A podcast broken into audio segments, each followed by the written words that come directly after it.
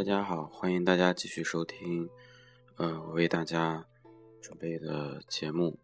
今天呢，跟大家聊一聊秦传的代表作品。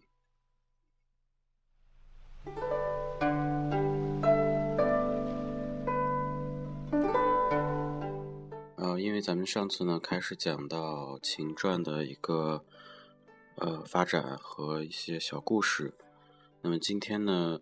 就讲一讲，就大家如果要，呃，选择一本秦传的话，啊，有什么好的字帖？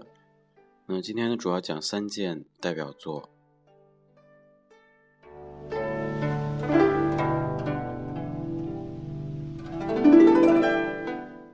呃，第一件呢叫《泰山石刻》，名字呢非常有名，大家都知道。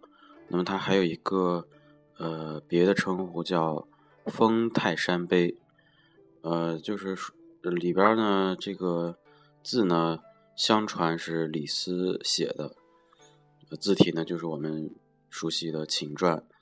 嗯，它的这个主要内容呢就是歌功颂德。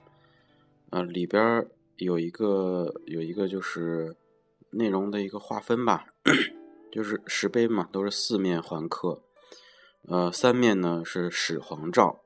一面呢为二十兆，始皇就是秦始皇，二世就是秦二世。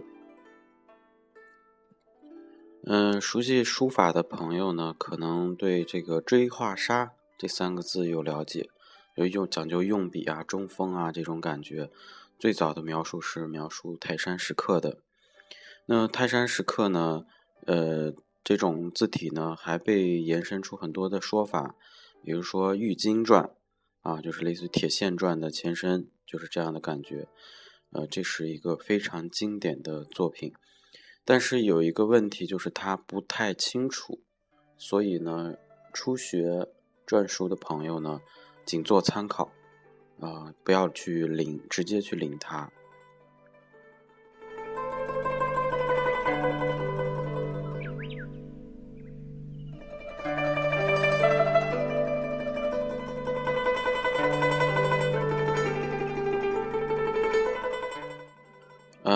第二件作品呢，就是叫《秦昭版》，啊，就是秦代刻有这个皇帝关于统一呃度量衡的呃这种内容的铜版。那么这些呃铜版呢，有的这个四角或者边缘带孔，啊，应该是根据推断呢，应该是钉在木质呃梁器上的；有的呢是镶嵌在钢钢铁板上的这种。那么这些上面，呃，这些板上面的这个小篆呢，呃，特点是比较随意，稍微随意一些。那刻的人呢，就是以刀代笔，呃，将这个秦篆圆转的笔画变成了方折，呃，有的呢把这个横画变成了斜笔，呃，字形呢大小就是参差，呃，有别，然后也比较的随意吧，呃。这个呢，我觉得倒是挺有意思的，但是，呃，同样作为初学者，他没有一个标准，因为比较随意，所以我们有时候很难，嗯，去，嗯，用它来打基础。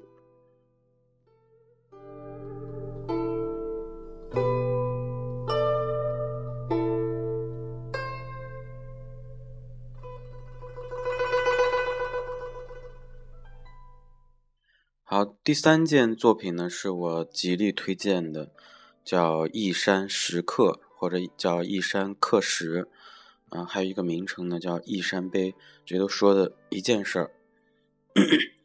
呃，它呢就是这个也是秦始皇东巡的刻石之一，和这个泰山石刻是，呃，讲的内容也差不多，一样，也是跟呃相传是李斯所书。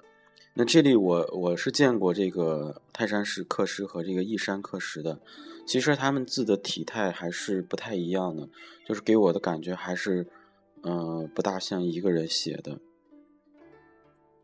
这块碑呢，就是在这个公元前二百一十九年，立于这个山东的易县，呃，呃，一共呢大概是。一百多个字儿吧，两百字儿，应该是两百多字左右。呃，原石呢已经已经没有了。我们现在看到的这个一山刻石呢，是宋代所刻。那宋代刻的嘛，就肯定失去了秦篆那种古厚的那种笔势。呃呃，但是我觉得这个字特别好看，就是整体很大气。笔画可能偏细一些，比较练功力，所以这个初学秦篆的朋友或者是同学，呃，我建议推荐写《一山碑》。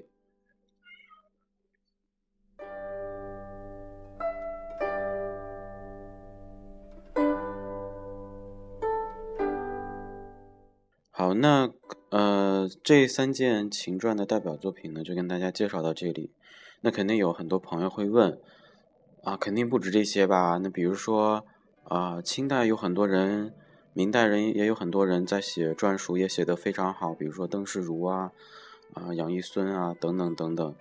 呃，在这里跟大家还是严谨的交代一下，我们今天讲的是秦篆，啊，不是小篆。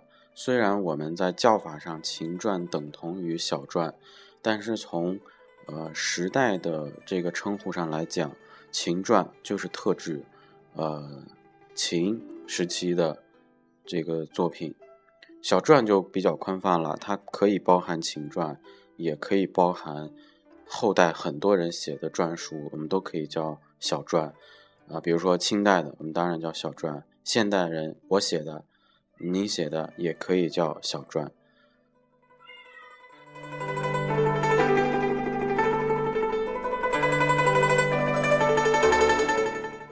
好关于秦篆的代表作品，就跟大家交代到这里。